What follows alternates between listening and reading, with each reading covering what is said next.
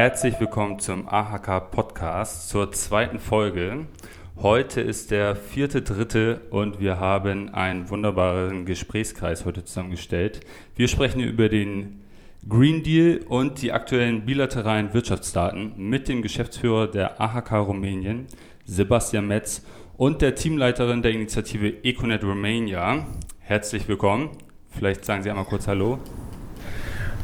Ja, hallo auch meinerseits. Äh, Herr Metz, vielen, vielen Dank für die Gelegenheit, heute zu sprechen. Hallo auch von mir und ich freue mich wahnsinnig hier dabei, äh, zusammen mit euch heute zu sein. Cool. Mein Name ist Moritz Metz, Referent für Marketing und wir starten direkt mit der Frage. Herr Metz, ähm, es gibt neue bilaterale Wirtschaftsdaten von D-Statis. Vielleicht können Sie die einmal kurz vorstellen und einen Ausblick geben, was die für die Zukunft bereithalten. Sehr gerne, Herr Metz. Also ähm, ja, ähm, 2020, äh, die Handelszahlen sind raus. Äh, die deutschen jedenfalls, auf die rumänischen müssen wir noch ein bisschen warten. Ähm, aber nichtsdestotrotz, so weit sind, liegen die normalerweise nicht auseinander. Wir haben einen satten, zehnprozentigen Rückgang äh, des bilateralen Handels auf nunmehr gut 29 Milliarden Euro. Ähm, das ist zwar immer noch anständig, äh, denn Rumänien liegt für, auf der deutschen Handelspartnerliste damit immer noch auf Platz 19. Ähm, aber 10 Prozent äh, sind auch deutliche Spuren, die einfach Corona hinterlassen hat äh, im vergangenen Jahr. Wenn wir uns nochmal anschauen, ganz kurz auch, äh, wie sich das aufgeteilt hat auf die Exporte und Importe, also die Exporte nach Rumänien, die deutschen Exporte nach Rumänien sind auf nunmehr 15,8 Milliarden Euro runtergegangen. Das ist nur in Anführungsstrichen ein Minus von gut 6 Prozent. Die Importe ähm, aus Rumänien äh, nach Deutschland sind aber um 14,4 Prozent runtergegangen auf äh, 13,5 Prozent, äh, 13,5 Milliarden Euro. Ähm, und ähm, da ähm, sehen wir, dass wir ähm, ja eine wesentlich deutlichere Spur, ähm, äh, deutlichere Spuren von Corona sehen. Ähm, also insgesamt 29,3 Milliarden Euro äh, ist nicht schlecht, wenn man mal bedenkt, was alles in 2020 passiert ist mit den wirklichen, äh, doch äh, für den bilateralen Handel zeitweise sehr katastrophalen Auswirkungen, die die Corona-Pandemie mit sich gebracht hat. Dann vielleicht noch eine Rückfrage. Also wie nehmen Sie denn generell die Stimmung in der Wirtschaft wahr? Also wir als AHK haben einen relativ nahen Bezug zu unseren Mitgliedern und zu den deutschen Unternehmen hier in Rumänien. Wie nehmen Sie da die Stimmung wahr? Kann man dazu was sagen? Ja, also ähm, ich würde sagen, wir kehren doch wieder äh, so langsam zurück zum Normalzustand, äh, also den neuen Normalzustand, wie man so schön sagt. Ähm, also äh, die äh, Produktionsbetriebe haben hier überwiegend äh, wieder ihr normales Niveau, ihre normalen Produktionskapazitäten halt aufgebaut. Wir denken also, dass ähm, in 2021 äh, wir wieder ähm, ja, ein gutes Wachstum im bilateralen Handel sehen können. Aber man muss auch ganz ehrlich sagen, es gibt noch sehr viele kleinere Damoklesschwerter, die über dem bilateralen Handel einfach schweben. Ähm, die äh, neuerlichen Grenzschließungen, äh, die Deutschland vollzogen hat an, an, an seinen Außengrenzen, die haben natürlich auch direkte Auswirkungen ähm, auf den, äh, auf den Gütertransport von Rumänien nach Deutschland. Ähm, und insofern, ähm, wir plädieren eindeutig dafür, natürlich die Grenzen nicht zu schließen, ähm, äh, aus wirtschaftlicher Sicht, äh, denn hier kommt es zu erheblichen Schwierigkeiten im bilateralen Handel, insbesondere im Transport und auch was wir von den äh, Logistikern und Transporteuren aus unserem Mitgliederkreis hören, äh, die sogenannten Green Lanes an den, an, den, an den Grenzen funktionieren nicht optimal. Also ähm, da haben wir natürlich noch einige Risikofaktoren, die Corona weiterhin auf dem bilateralen Handel halt hat. aber ähm, trotzdem sind wir weiterhin positiv äh, gestimmt. Okay, vielen Dank für den Einblick. Ich denke, das ist auch sehr interessant für die Leute in Deutschland, äh, die Unternehmen, die uns da zuhören, zu hören, wie es hier den rumänischen und beziehungsweise deutschen Unternehmen hier in Rumänien geht. Ich würde jetzt gern weitermachen mit dem Green Deal. Dafür haben wir die Frau Pandele, Linka Pandele, hier zu Gast heute. Die ist Teamleiterin der Initiative Econet und kennt sich bestens aus ähm, mit allen Themen rund um Green Technology. Und wir hatten auch beim Neujahrsempfang einen äh, Talk dazu, den du, Elinka, moderiert hast, wenn ich mich recht erinnere. Und ja, ja könntest stimmt. du den vielleicht einmal kurz generell vorstellen, den Green Deal, und sagen, worum es geht, worum geht es dort und welche Ziele werden damit verfolgt? Selbstverständlich gerne. Ähm, es geht um eine ganze Menge, aber ich werde versuchen, wirklich sehr kurz zusammenzufassen und ähm, ganz kurz über die Ziele und Strategien zu, zu sprechen. Also die EU will bis 2030 weit mehr als die bisher angestrebten 40 Prozent Kohlenstoffdioxid-Einsparung gegenüber 1990 realisieren.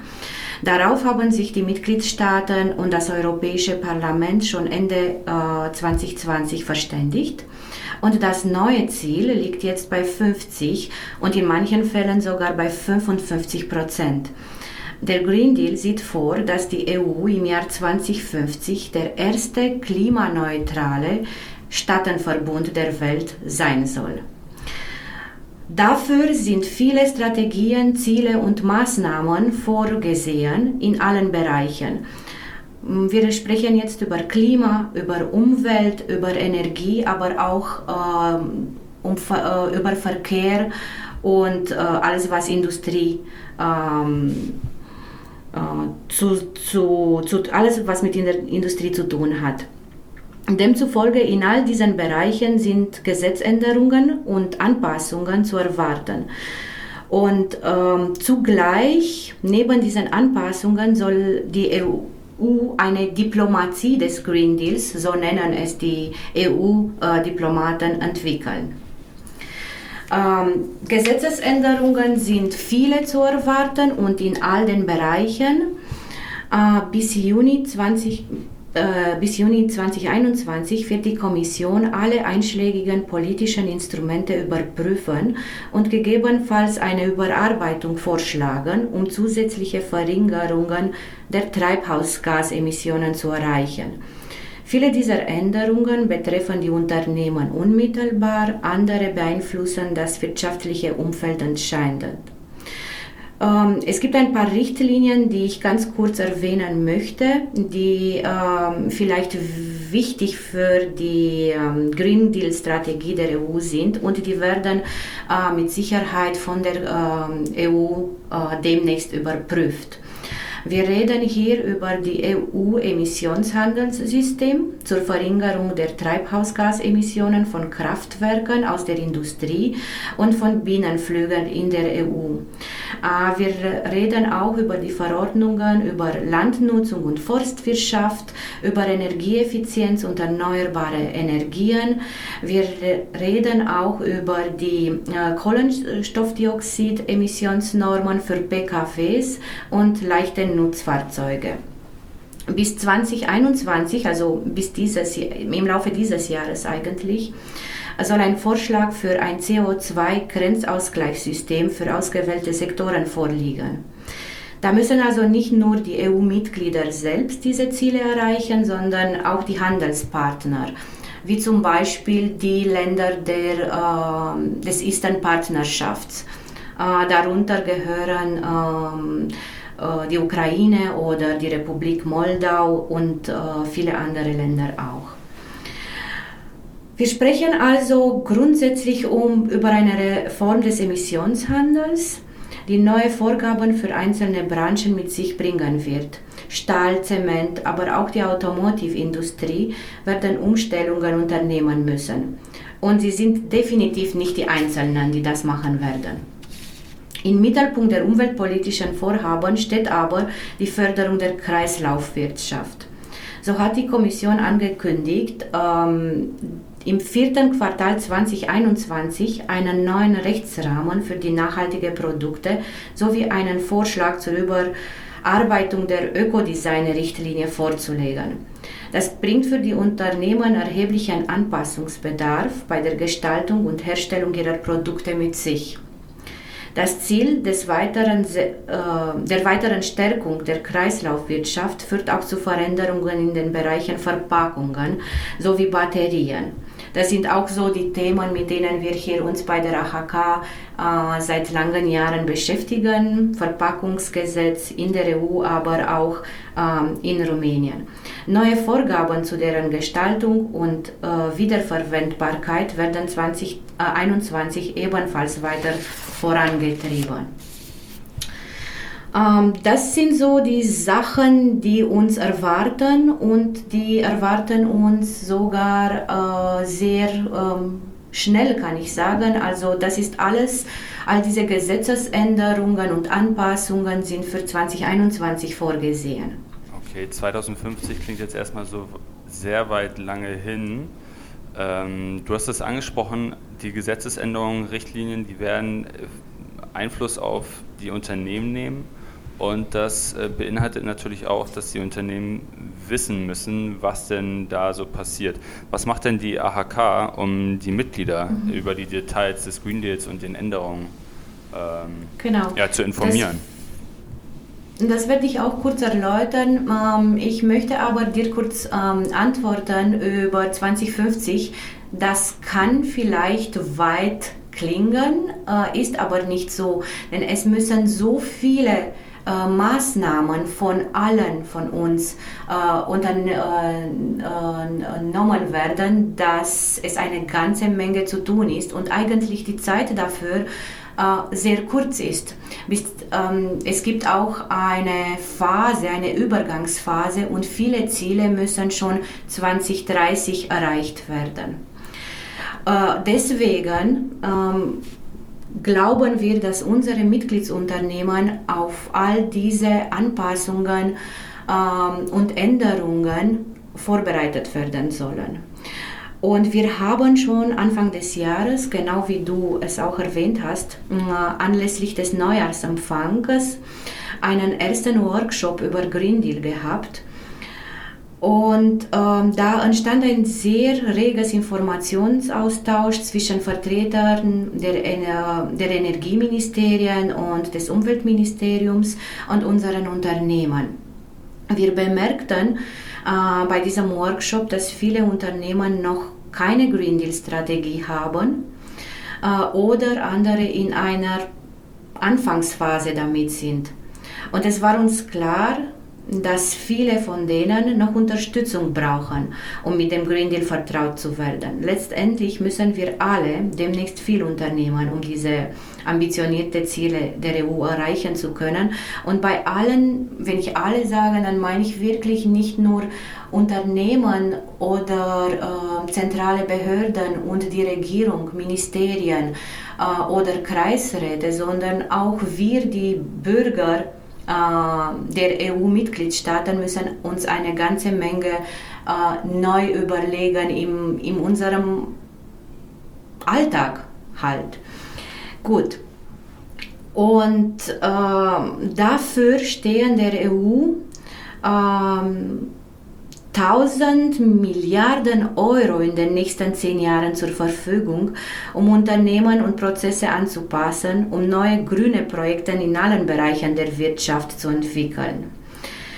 Also es sind ambitionierte Ziele, die die EU hat, aber es gibt auch Geld dafür und man soll eigentlich nur äh, wissen, wie man das Geld gebrauchen kann, welche Projekte grüne Projekte äh, zu realisieren äh, sind. Und um unseren Unternehmen entgegenzukommen, werden wir im, Laufe des, äh, des Jahres, also dieses Jahres noch, äh, mehr im Bereich Green Deal tun. Äh, wir werden eine Serie von thematischen Events, die Green Deal im Fokus haben, organisieren, damit wir unsere Unternehmen ähm, auf diesem Green Deal gut vorbereiten können und dass in der nahen Zukunft die Unternehmen, aber auch wir und auch die ähm, alle Involvierten halt dieses Green Deal, ähm, wie soll ich sagen, gut vorbereitet empfangen können und äh, gute Projekte äh, realisieren können. Und deswegen würde ich so sagen, wenn unsere Unternehmen und die, die uns jetzt zuhören, Interesse haben, ähm, sich an diesen Events zu beteiligen, die sollen uns weiterhin verfolgen und äh, wir laden die gerne ein, unsere Partner äh, in dieser Initiative zu sein. Also was mich betrifft, stay tuned. Wow, das war ein sehr umfassender Einblick in den Green Deal. Das hört sich gut an. Ähm, Herr Metz, möchten Sie noch was zum Green Deal sagen?